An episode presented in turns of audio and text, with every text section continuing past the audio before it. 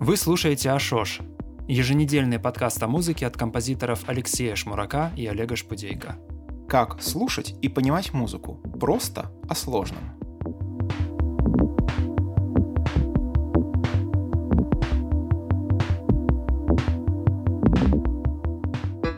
Привет, дорогие друзья! Снова с вами Олег Шпудейко, Алексей Шмурак подкаста ШОШ. Сегодня традиционный выпуск. Мы будем обсуждать одну тему и э, комментировать одно музыкальное произведение.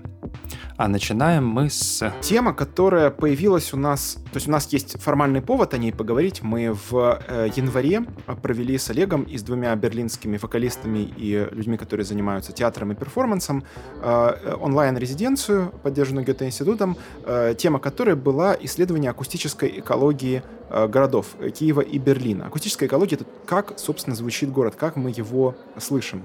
Э, и по результатам этой резиденции мы решили записать подкаст, но на самом деле тема того, как звучит окружающее пространство, что можно с, этим, с этими звуками делать, там, записывать, Нас записывать. уже давно беспокоит. Да, у нас было несколько проектов с этим связано, и проекты, где мы записывали звуки, которые мы слышали в городе, и воспроизводи, воспроизводили их из колонок в э, зале и э, играли вместе с этим акустически. И было такое, когда мы, наоборот, в городском пространстве, то есть пространстве, где ну, как бы не, не предполагаются концерты, а предполагается, что будет звучать куча шумов, мы помещали маленькие колоночки, и из них воспроизводили некие специальные звуки, которые должны были как, каким-то образом ну, контекстуализировать mm-hmm. это пространство, то есть придавать ему какой-то новый смысл. Э, и, э, ну, разные, на самом деле, у нас были темы, и, тем, и у нас, кроме того, есть долгоиграющий проект, который называется «Послушай на музей», где мы э, пытаемся по, тому, по изображениям, по картинам реалистическим, точнее, реалистичным картинам прошлого, мы пытаемся понять, как звучал мир тогда и как художники его передавали с помощью картин. То есть это то, что условно можно было бы назвать акустической археологией или санификацией живописи. То есть э, тема, на самом деле, э, обладающая многими аспектами, поэтому мы решили записать об этом подкаст. Э, Олег, можешь рассказать историю вообще полевых записей? То есть как, почему они возникли, почему, почему они стали использоваться в музыке и вот это все? Да, ну на это может уйти очень много времени, я постараюсь как можно короче рассказать, потому что сейчас э, я думаю, что наши слушатели, э, да, которые в том числе являются э, любителями музыки, безусловно, э, замечали, что в музыке современной активно используются полевые записи, причем даже в жанрах, которые раньше их не включали, таких как хип-хоп, даже рок, да, поп-музыка. А, я думаю, что, конечно же, в первую очередь э, появилась сначала возможность использовать эти записи. А появилась она, э, ну, на самом деле, не так уж и давно. А мы вот знаем, к примеру, что Пьер Шефер и Пьер Анри а, записывали, когда работали над конкретной музыкой, вернее, даже не когда, а до того, как они начали работу над э, конкретной музыкой, то есть музыкой, которая включает в себя окружающие звуки. Если я не ошибаюсь, Пьер тогда работал Э, инженером, звукоинженером на радио, и он отчасти э, работал над тем, чтобы создать э, библиотеку звуков для радио, то есть чтобы на радио использовать, я не знаю где именно, возможно э, в аудиоспектаклях, возможно просто в радиопрограммах, ну, в общем, э, собрать э, библиотеку звуков, которую потом можно было бы использовать. Э, изначально, конечно, технология была до изобретения э, магнитофона, да, пленки, ну, даже не изобретение, а скорее, а популяризация, потому что там такая история тоже сложная с э, магнитофоном была, которая связана со Второй мировой войной и нацистской Германией. Но, да, э, записывали на пластинки, и э, эти пластинки обладали, ну, скажем так, не, не самым выдающимся качеством звука. Там очень много было поверхностного шума. Поверхностный шум — это в смысле шум поверхности. А шум, который звучит просто от движения иглы по пластинке. Вот. Но, тем не менее, уже в 40-х годах э, люди начинали записывать окружающие звуки и, соответственно, обращать э, на это внимание именно как на ну, возможно, материал, да, звуковой материал, с которым уже можно работать. И постепенно с развитием уже технологий, с появлением, например, пленки, появилась возможность э, не только записывать это без каких-то э, ну, сложностей, да, потому что можно магнитофон, пусть там даже тяжелый магнитофон, вместе с микрофонами просто взять с собой, пойти куда-то в город и записать звук. Да, вам не нужно тащить с собой там тонны э, студийного барахла для того, чтобы э, где-то там что-то записать. То есть это все намного упростило сам процесс записи. И с упрощением этого процесса записи и накопления материала, соответственно, случилась демократизация этого материала. То есть этот материал материал окружающего звучания, материал саундскейпа городского, и не только городского, стал доступен для многих э, композиторов, э, музыкантов. Мы знаем, например, что, ну, например, даже Битлз э, с этим отчасти работали, которые, правда, скорее были впечатлены там Штокхаузеном, возможно, тем же, кстати, первым шофером, может быть. Вот. Э, и дальше, ну, все, все больше и больше популяризировалось. Вот, к примеру, э, мы знаем, что это очень сильно повлияло на Джона Кейджа, да, который начал э, одним, одним из первых композиторов начал активно об этом говорить и включать окружающее звучание э, не просто как бы включать в музыку, а слушать эти звуки как э, музыку. Известна вот эта история, я не помню, рассказывали мы ее в подкасте или нет, что... Боюсь, что даже несколько раз, но ничего страшного. Про, про открытое окно, да, у него в, в студии. То есть он жил э, где-то, лофт у него был какой-то на Манхэттене, да, тогда он жил. Вот, и у него выходили окна студии на очень оживленный перекресток громкий, и э, он их не закрывал. То есть, когда к нему приходили другие композиторы и спрашивали, типа, ну, типа, Джон, что ты делаешь? Почему у тебя все вот тут страшно просто звучит и невозможно сосредоточиться? Там страшный просто шум. Он говорит, нет, вот это музыка. То есть я это слушаю как музыку. То есть я э, к этому звуку отношусь как к музыкальному произведению. Я таким образом сознанием структурирую э, это как музыку. Вот. Э, ну и в дальнейшем уже э, развивался, начал развиваться вообще отдельный жанр, жанр, который называется field recording. То есть это жанр именно полевых записей.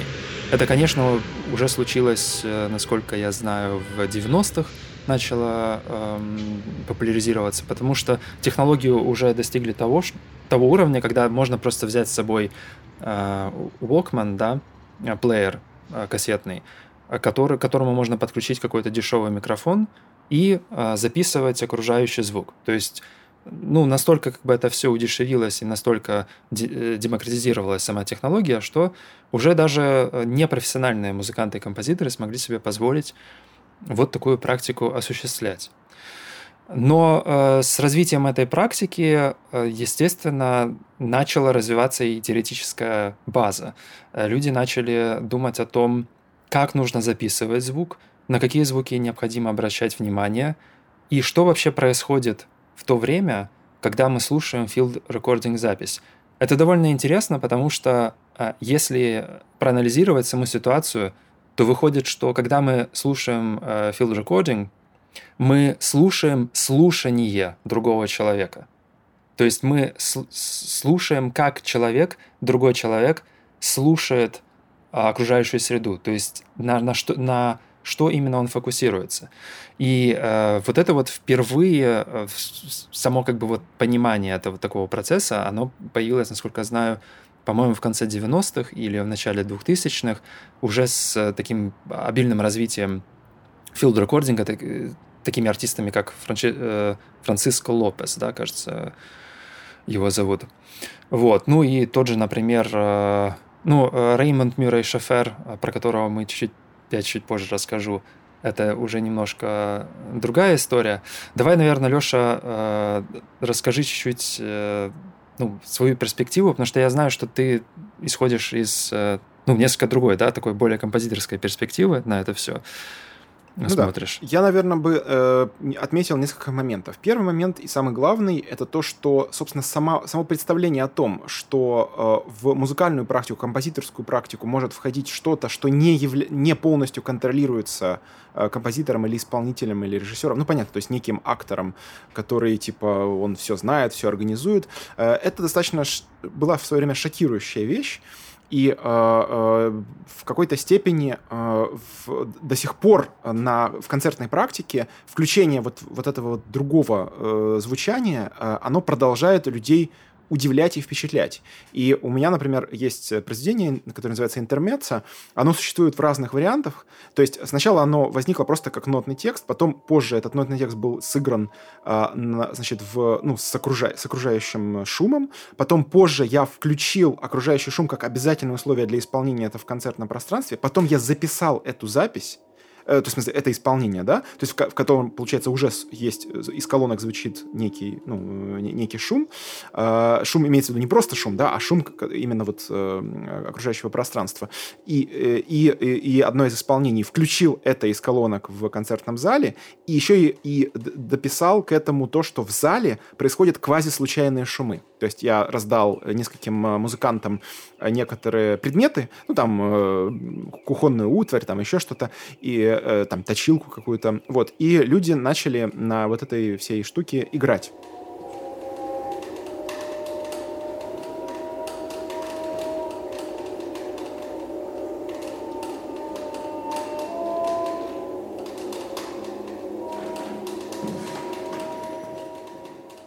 Возникло как бы много слоев, как э, частично случайных, частично не случайных шумов.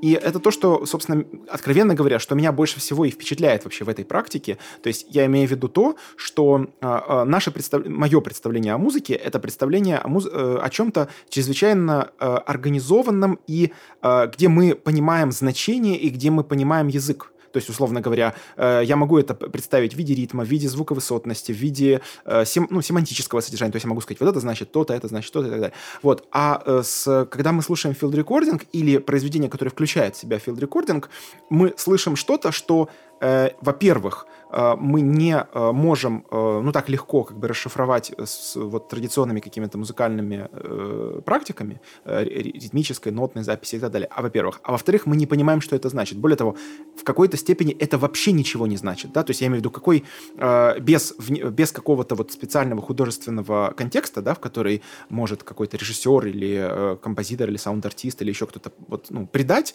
без этого это не имеет никакого музыкального смысла. Э, и вот само, наверное, пожалуй, что меня больше всего именно это впечатляет. То есть наличие какой- какой-то информации, которую как бы по условиям договоренным, да, между мной как слушателем и артистом или там группой артистов, неважно, э, по этим условиям я должен это слушать как что-то полезное, да, не, не как что-то лишнее, типа отвлекающее, типа, знаете, как, знаете, в филармониях часто вот старушки, которые разворачивают фантики, в которых конфеты, да, это как бы лишняя информация, она отвлекает меня, а тут получается, что мне дается информация такой же степени, ну, неконтролируемости и непонятности, но я ее должен слушать уже как что-то полезное, важное и обладающее смыслом. И это до сих пор для меня как бы своеобразная, ну не то чтобы, ну, ну не, не загадка, не знаю, как слово сказать, ну это меня очаровывает, короче говоря. Вот э, я, кстати, нарочно вот сейчас, когда я записываю подкаст, нарочно открыл окно, чтобы окружающие звуки попадали в, ну там всякие там шум машины и так далее, попадали и тем самым как бы придавали моей речи вот это дополнительный,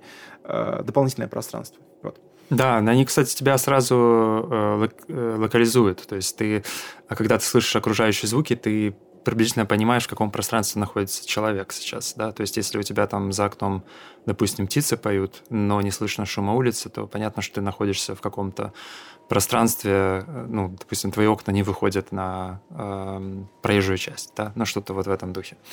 То есть это еще и момент локализации, потому как, как всегда, когда ты слышишь field recording в композиции, то этот field recording всегда будет отсылать к какой-то определенной локации. Если, конечно же, речь не идет о э, близкой записи каких-то отдельных э, конкретных звуков, что тоже возможно, но в принципе это не считается уже э, field рекордингом как практикой. То есть field рекординг это все же захват некоторой атмосферы звуковой, захват саундскейпа. Сам термин, кстати, вот soundscape, которым мы пользуемся и наверняка вы слышали его уже неоднократно и от других музыкантов. Это термин, который изобрел э, Шейфер, э, Реймонд Мюррей. Это э, канадский композитор и теоретик музыки, также он экоактивист, вот. И он известен, особенно известен тем, что он написал книгу Soundscape, и в этой книге он проанализировал окружающий звук и то, как окружающий звук, окружающее звучание города, там поселка, села менялся со временем. Ну, естественно, он не мог проанализировать звучание мира до изобретения звукозаписи, то есть он использовал косвенные источники, точно так же, как мы вот с Лешей использовали косвенные источники, когда делали а, работу в Национальном художественном музее, да, где мы пытались понять э, из картин, понять, как, э, собственно, звучало то время, э, которое рисовали художники. Вот. Также и Шейфер. Но Шейфер, конечно же, у него там была определенная повестка политическая, эко-повестка. Он выражал недовольство тем, как звучит современный мир – он считал, что ну и до сих пор считает, он, он жив, как бы работает, все нормально. Он считает, что а, окружающий мир а, стал слишком насыщенным, слишком агрессивным в плане звучания. И основная проблема в том, что мы, э, он стал как бы таким плотным, непрекращающим, непрекращающимся потоком, в котором трудно выделить какие-то отдельные события. И он считает, что это плохо, да, то есть э, он считает, что soundscape, который существовал до э, современных э, городов, что soundscape, который все еще существует в каких-то отдаленных э, локациях, местах, э, не населенным, ну, не, не густо, да, на, э, населенных людьми, он позволяет слуху выделять отдельные звуковые события, и, ну вот по мнению Шейфера, это работает лучше, то есть это лучше работает и в плане наш, понимания того, где мы находимся, то есть нашей локализации, и э, работы нашей психики. То есть мы эволюционировали, э, опять-таки же, это его мнение, оно не подтверждено научными э, фактами, э, что якобы мы вот эволюционировали, чтобы слушать такие пространства, а не Э, густо населенные э, звуками. На самом деле есть целое направление в филд-рекординге, которое э, тоже как бы вот населено этими активистами, да, к примеру, филд-рекординги каких-то мест, локаций, которые либо недоступны, либо труднодоступны обычным людям. Ну, к примеру, там field рекординг там Арктики или, или Антарктики, или полевые записи там на дне какого-то моря э, есть специальные микрофоны, которые могут записывать звук в воде, да, например. Ну, то есть, или, скажем, э, я, к сожалению, не помню сейчас и имени артиста, который совершал эти записи. Очень интересные записи в э, джунглях Амазонии oh. были сделаны. И, что интересно, что они звучат еще жестче, чем современный город.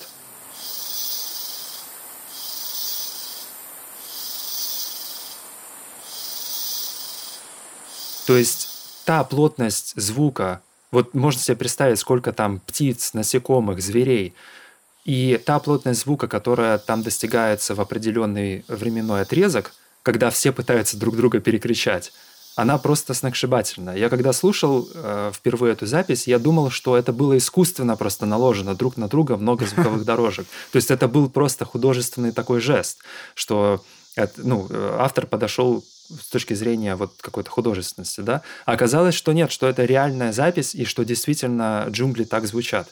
И я был шокирован. То есть это, это намного жестче, чем а, звучание Киева или Москвы или Лондона. А, это вообще непереносимо. Я теперь понимаю, почему люди, возможно, им тру... ну, а, как бы мы знаем, да, что цивилизации в джунглях не развивались, они там не, ну, понятно, по другим причинам, но в том числе, наверное, по по причине вот этой акустической среды, которая невероятно плотная. Олег, так что за... вот эти... В этом да. всем заинтересовала одна тема, а именно э, тема того, э, как э, мы себя чувствуем, когда слушаем эти записи. Смотри, дело в том, что когда мы слушаем обычную, извини за это ужасное слово, обычную музыку, э, у нас есть определенные э, акты, с помощью которых мы можем эту музыку понять. То есть, например, когда мы слушаем танец, мы можем внутри себя танцевать. Да? Когда мы слушаем речевую, ну, там, песню, например, или там хор, мы можем внутри себя это пропевать. Когда мы слушаем классическую музыку, мы можем для себя отмечать какие-то, ну, структурные штуки, то есть, ага, значит, сейчас вот это, это. То есть, если профессиональный музыкант, он может одно заметить, если не профессиональный, что-то другое. Мы, более того, очень часто, когда мы слушаем музыку, мы можем себе представлять некую историю. Да, то есть, например, там, это грустная песня, здесь там парень встретил девушку, а здесь они расстались и так далее. Так вот, что происходит с нами, когда мы слушаем field recording не как что-то фоновое, э, имеется в виду, на, на фоне чего происходит что-то, извини меня, интересное. Я сейчас, да, я понимаю, я сейчас плохие слова говорю, но чтобы просто было понятно. А вот когда мы слушаем field recording, как бы очень наоборот, насыщенно и, э, то есть мы действительно с этим смиря, смиряемся, с этим темпом и с, этим, с этой структурой. Что у нас происходит? Я имею в виду, как... Эм, Э, как, как мы это понимаем? Мы себе воображаем картины, или мы, э, наоборот, э, пользуемся тем, что мы, наконец, слушаем эти звуки, не видя, потому что обычно мы все эти звуки слышим видя, и когда мы видим, мы фокусируемся на чем-то для нас полезном, или наоборот, отключаемся. То есть, типа, да какая разница, что там звучит, я все равно думаю насчет того, как заплатить за коммуналку. То есть, что происходит, вот, ну, ты как человек, который слушал и, э, как бы, ну, интересовался этим, что ты испытываешь, когда слушаешь такую музыку? Мне кажется, что имеет огромное значение понимание того, чего именно эта запись, то есть что именно записали. Э, я помню, что э, вот вышеупомянутого э, Франциско Лопеса я слушал альбом, где он записывал, как я уже потом узнал, э, этот, как это называется, кондиционеры, да, в, в каком-то небоскребе нью-йоркском. То есть там была такая вот э, внутренняя система этих коммуникаций. Вентиляция связана. Может? Да, вен... Э, внутренняя. Там очень сложная система вентиляции была, и она очень интересно звучала. Вот, и он записывал. Я когда э, слушал, э, не зная, что именно записано, я это воспринимал как, ну, почти как ambient музыку, потому что звучание этих систем каким-то образом странным, странным образом успокаивало.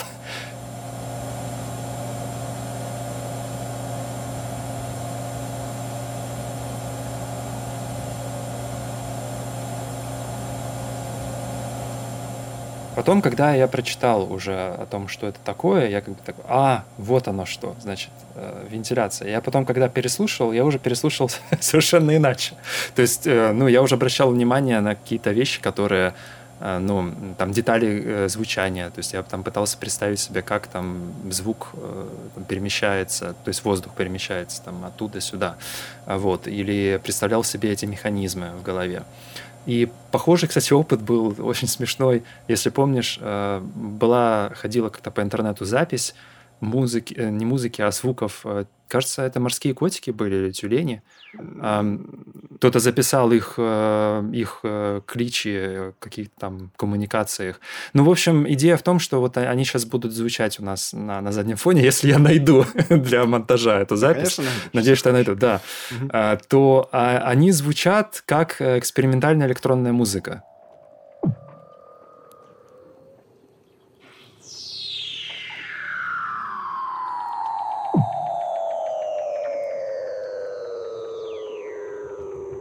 Прямо вот частотная модуляция, амплитудная модуляция, сложные типа FM-синтез, все это там есть.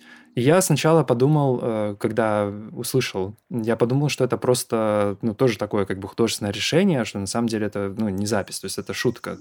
А потом оказалось, что нет, на самом деле эти зверьки, они вот именно так, так и звучат. Кстати, забавно, что, по-моему, если замедлить птичье пение, ну, какой-то сложной птицы, то тоже это звучит как э, такая грубая и да я бы даже сказал, э, типичная эм, э, ну, музыка, сделанная на каком-то или на каком-то синтезаторе с использованием различных способов синтеза. Да, да. И вот в книге, собственно, Soundscape Шейфер упоминает об эксперименте, когда людям ставили записи кофейных машин, которые ну, кофемолки, да, но э, кофемолки не обычные, а те, которые обычно в кофейнях. Они такие большие и шумные очень. Я думаю, что вы наверняка их испытывали э, звук. Это невероятно громкий звук, который моментально перебивает все разговоры и звучащую музыку в кофейне. Вот. И людям ставили записи вот этих э, кофемолок, И э, потом спрашивали их, э, ну, поделиться, просили поделиться ощущениями. И почти всем эти записи не нравились. То есть они вызывали у них тревогу, страх, э, ну, не, неприятные ощущения. А под, в другой группе э, людей ставили эти записи и объясняли до этого, что это записи кофейных машин, что вот сейчас как бы там происходит вот этот процесс э, с кофе. И после этого люди отвечали, что ну да, как бы этот интересный звук, нам как бы это в принципе понравилось, это как бы хорошо и так далее. То есть после того, как э, люди идентифицировали этот звук, кардинальным образом изменилось его э, феноменологическое ощущение, то есть даже э, его ощущение чисто на чувственном уровне. И это, на самом деле, мне кажется, очень о многом говорит. То есть это вот этот момент идентификации, который очень остро встает именно в field recording э, музыки. Мне пришло в связи с этим, что, возможно, вообще э, особенность или даже, я бы сказал, уникальность филд-рекординга состоит в том, я имею в виду как художественное средство, состоит в том, что нам дают нечто, Э, э, где, э, где отсутствует намеренный фокус. То есть я имею в виду, что, допустим, даже вот если вы придете в оперный театр и услышите разыгрывающийся оркестр, а сами в это время будете говорить с людьми, там кто-то будет топать, ну, понятно, я имею в виду такой обычный нормальный шум в начале спектакля музыкального, то вы это не опознаете как field recording, потому что вы, вы будете знать, на что обращать внимание. То есть слушать сейчас соседа, или, например, смотреть, как разыгрывается флейта, или и вы будете в окружающем вот этом шуме различать различать именно звук флейты. То есть с помощью э, вот, э, как это называется, фокуса, внимания, да, э, вы, э, э, вы, не, вы не будете опознавать это как э, что-то хаотичное, а э, вы сосредоточитесь на чем-то. А field recording — это как бы вся информация, которая дается человеку, но без фокуса внимания. И поэтому мы так растеряны. Ну, или, точнее, даже растеряны — плохое слово. Поэтому мы получаем вот это вот уникальное ощущение, собственно, кейджианское ощущение. Вот. И именно поэтому, возможно, собственно, и э, то, э, то политическое или то э, феноменологическое влияние, которое оказывает field recording, он настолько отличается, оно, это влияние, настолько отличается от влияния, которое оказывают все другие виды музыки. Почему? Потому что, когда мы слушаем все другие виды музыки, это как бы нечто тоталитарное, нечто очищенное от э, как бы случайного и сосредоточенное на какой-то конкретной задаче. А field recording — это нечто принципиально демократичное, нечто принципиально мирное, да, э, без, эм, э, без вот этого вот э, ну, вот, вот этой вот самой а, а, а, оценки, очистки, э, да, сосредоточения. Вот. И именно поэтому, возможно, э, люди, которые занимаются field recording ом, они экоактивисты, и именно поэтому Кейдж, собственно говоря, э, слушая вот запись, понятно чего, нью-йоркского, значит, трафика, он писал такую музыку, а не другую. То есть не Шонберга он писал, да, не Стравинского, а писал вот такую вот буддистскую, да, музыку смирения, музыку растворения и так далее. То есть э, ну, да. и, и, именно сам процесс как бы раз сосредоточения и как бы смирение с э, многоуровневым и абсолютно равноправным шумом, он, он нас меняет изнутри. Он меняет наше, ну, нашу поли, поли, наше политическое. То есть помимо того, что он просто дает нам инфор, ну, информационно другой опыт, он меняет наши установки. Вот. И поэтому, когда я в свое время, вот, собственно, был у меня период, когда много использовал рекординга, это и интермеция, и возвращение пьеса, собственно, у меня изменилось характер музыки, то есть он, он стал более э, равно, равным, ровным и спокойным. И вот как бы какая-то вот э, драматич, драматичность и нарративность и, исчезла, и появилась скульптурность, то есть появилось э, рассматривание, всматривание, вслушивание, э, спокойное присутствие. То есть не активное, типа я вам сейчас тут все покажу, расставлю на места, а именно, а давайте послушаем, давайте э, насладимся. Да? То есть это что-то такое более статичное, э, мирное, э, всматривающееся и так далее. Ну, это, кстати, не зря тоже, что очень много ambient-артистов занимаются field recording ом и наоборот. Это такие жанры, которые обычно идут рука об руку, и часто в ambient-записях используется обильно field recording. Но там, кстати, есть еще одна проблема, которая связана с э, самим процессом записей. Это точка, из которой ты исходишь. То есть есть артисты, которые считают, что правильно найти интересующий их звук и сосредоточиться на нем. Ну, понятно, не как бы выделять его вообще отдельно из контекста. Но а, когда ты направляешь да, микрофоны куда-то, то ты направляешь вот в эту область, именно в этот звук, который тебя больше всего интересует. А получается, что у тебя есть звук на переднем плане и его контекст какой-то, э, его окружение. И есть артисты, которые считают, что нужно как можно, э, как можно максимально себя исключить из этого процесса. То есть э, не обращать внимание на, на то, что вот их интересует как артистов, да, а попытаться как можно объективно, как можно более объективно передать звучание вот этого soundscape, да, который, ну, свидетелем которого этот артист является. А вот как бы такие есть э, ну, такое противопоставление, что ли, два полюса э, вот этой field recording практики. Мне кажется, что и, и одна, и один, и другой проблематичен. Ну, естественно, сами артисты тоже это понимают, и как бы чистых, э, да, чистых записей и там, и там не бывает. То есть это всегда какая-то смесь а, и кто-то там чуть-чуть тяготеет больше к тому полюсу или, или к другому.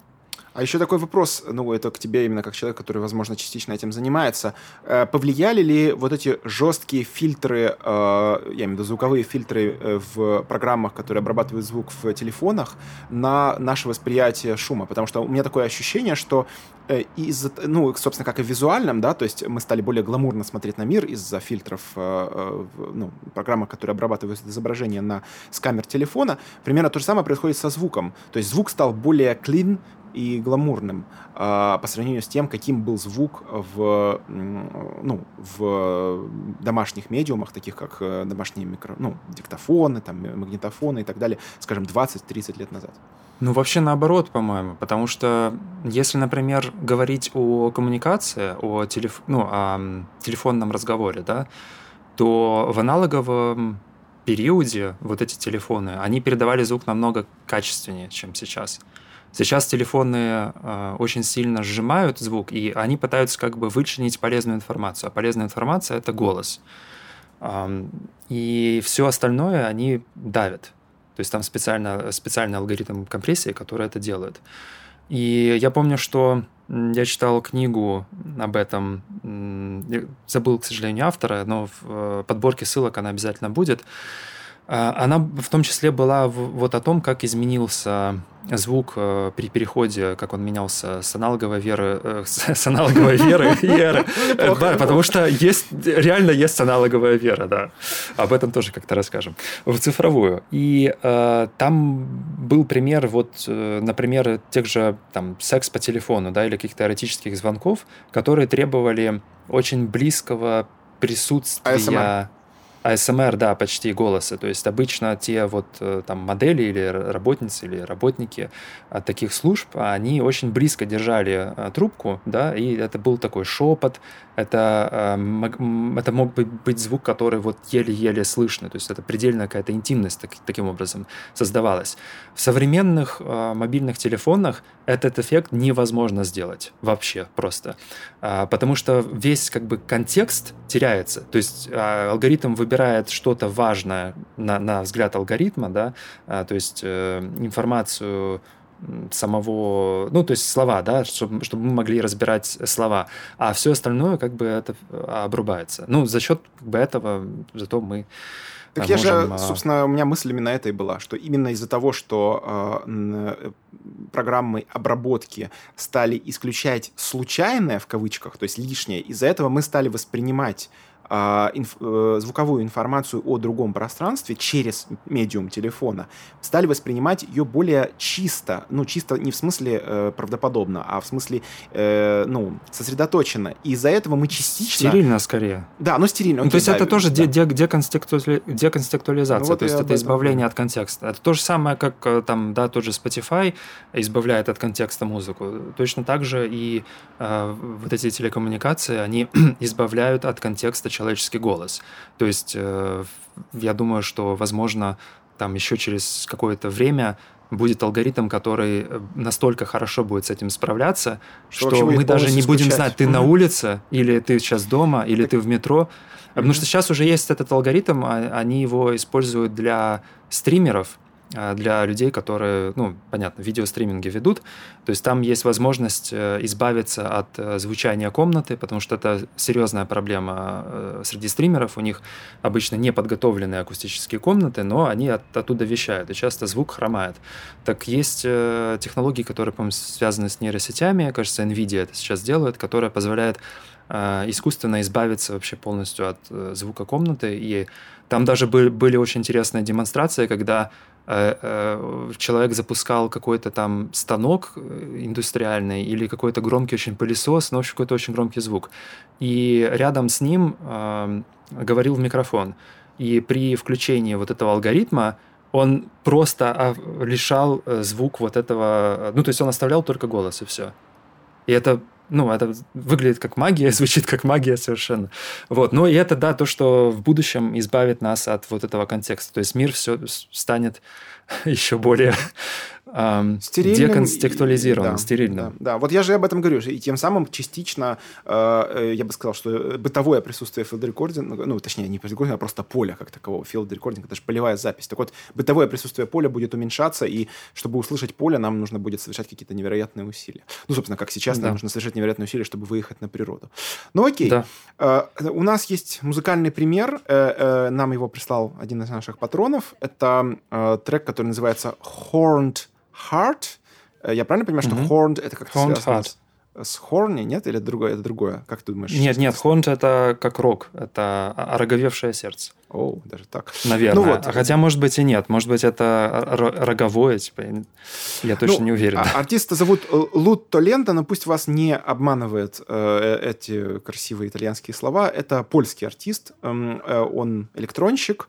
Э, он э, работает с, ну, с, как бы на, на грани раз, разных техник. В, о нем написано, что э, его впечатлил послевоенный авангард, но он же из Польши, а в Польше была довольно сильная авангардная музыка, Пендерец, Турецкий, Гурецкий э, и так далее.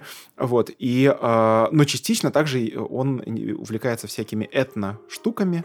Вот давайте послушаем небольшой фрагмент из этого трека.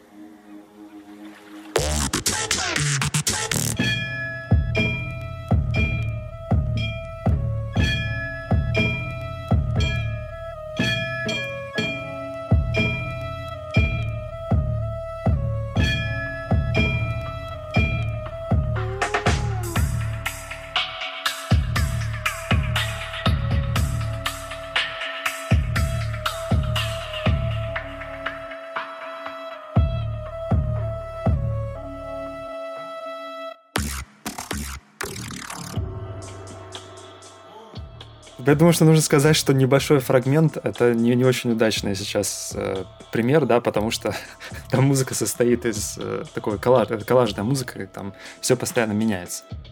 Да, и э, мне кажется, что это тот самый пример, э, когда э, в, в, ну, музыку надо слушать от начала до конца. Тот, тот неприятный пример, потому что как бы э, это, это и для радио, для подкастеров, вообще для, в принципе, для вот таких вот форматов это не, не, не очень неудобно. Да. Неудобно, да. А, меня поразило то, его даже не фантазия, я не знаю, как сказать. Эм, мышление. Да, меня поразило его мышление. То есть я не понимаю, как можно это соединять. Как, как может вот этот стиль переходить в тот, вдруг запускаться ударка, причем ударка какая-то очень формальная. То есть мне показалось вообще, что он, кажется, не очень любит танцевать, судя по тому, как он, вот, как он включил грув в этот трек. Вот, я вообще подумал о том, что вообще э, этот редкий пример а, как бы вроде бы как не, проф... ну, не то, что не профессионального, не академического, давай так будем не академического артиста, который делает абсолютно нечувственную музыку. То есть мне показалась эта музыка совершенно нечувственной. Она, она красивая, она хорошо сделана, она умная, но она, она нечувственная. И я слушал, у меня было такое ощущение, что как будто мне вот э, пересказывают ее. То есть, знаете, вот как вот на, на листочке написали, вот сейчас вступит то-то, а сейчас вступит то-то. То есть я как будто бы мне пересказывали музыку, а не э, создавали, ну, чувственные какие-то ну, условия, да, для того, чтобы ее воспринимать. И это меня поразило, честно говоря, это ну, очень непривычно, потому что я привык, наоборот, ну, будучи, живя в Киеве, и э, здесь как раз очень много артистов, которые, ну, не профессионалы, да, которые идут от э, чувственного опыта, от какого-то глубокого переживания, я имею в виду, и это и связано с, с экспериментальной музыкой, и с танцевальной музыкой, да, в общем-то, и с поп-музыкой, вот, а тут я вдруг слушаю что-то совсем другое. И мне в связи с этим пришло в голову, насколько сильно возможно польская школа продолжает, я имею в виду польская композиторская школа, продолжает влиять на влиять, польскую музыку. Да, да при том, что уже, уже 2021 год, а трек 2000 17 года, ну, то есть сравнительно недавно, вот, и, но продолжает вот это вот, как бы такой немножко... Культурная нау... преемственность. Да, да, наукообразный какой-то такой подход польской музыки, а, такой очень сухой, очень высчитанный такой, вот он продолжает влиять на электронных артистов, которые, казалось бы, да, уже вообще родились вообще в другую эпоху. Вот, Олег, а ты, э, что ты думаешь об этом треке?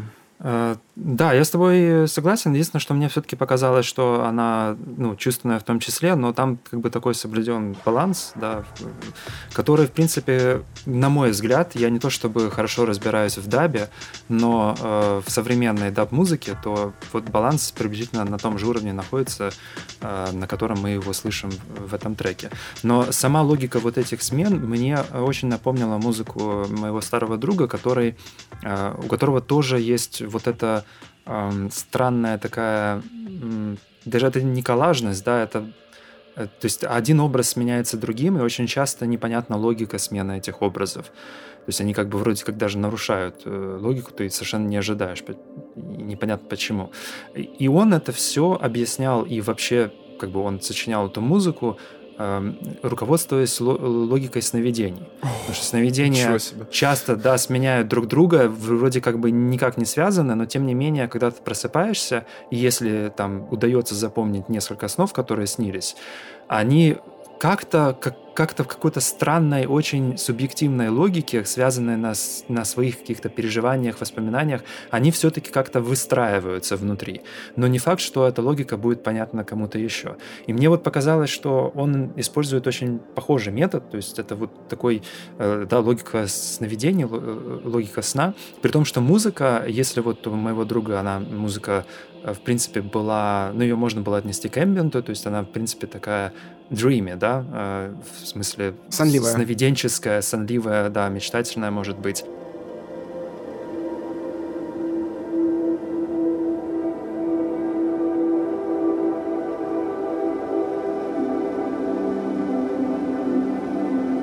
У Лута Лента, конечно же, вовсе это не так. Это э, музыка, которая ну, тебя постоянно держит в каком-то состоянии напряжения, да, может быть не сильного, но все-таки напряжения.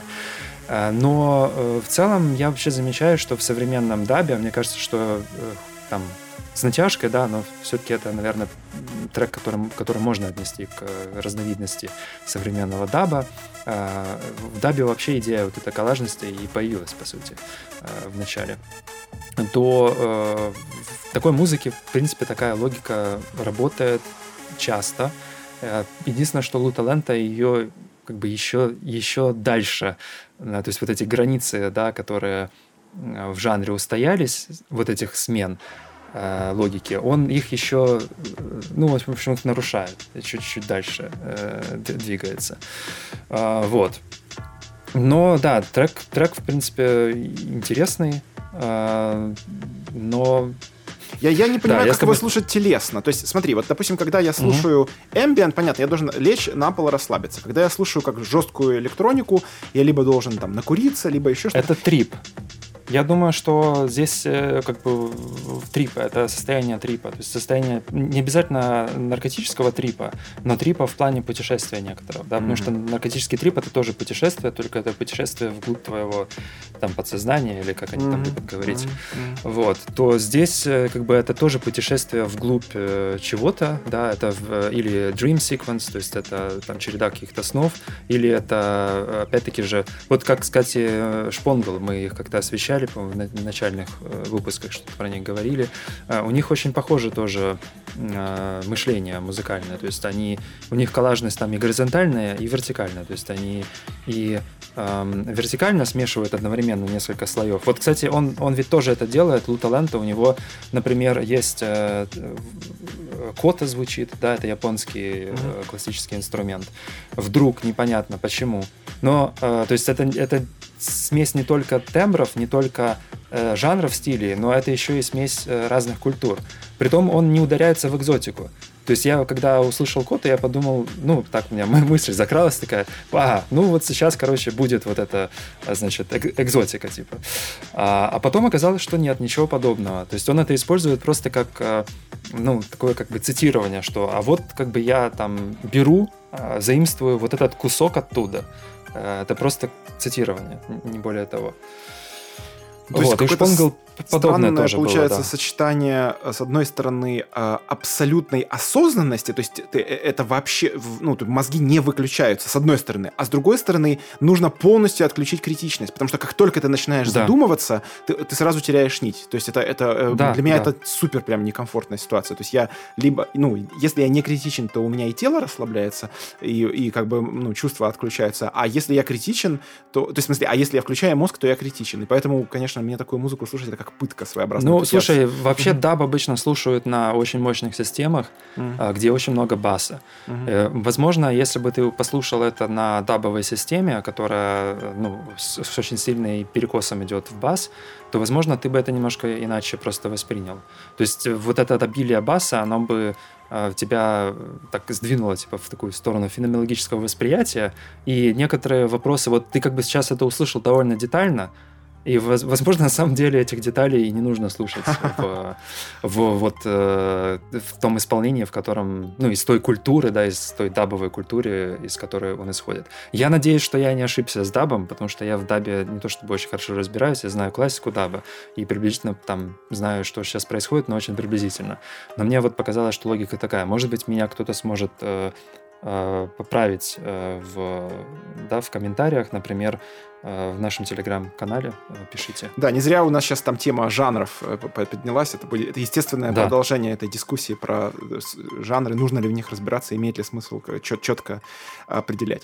Ну хорошо, мы благодарим нашего нового патрона Максима. Через неделю, судя по всему, у нас таки выйдет, ну, в смысле, меньше, чем через неделю у нас выйдет влог, и следующий выпуск, скорее всего, будет про э, музыку эпохи Возрождения. Друзья, э, будет, как бы, держите руку на пульсе и э, да услышимся. Да, услышимся. Пока.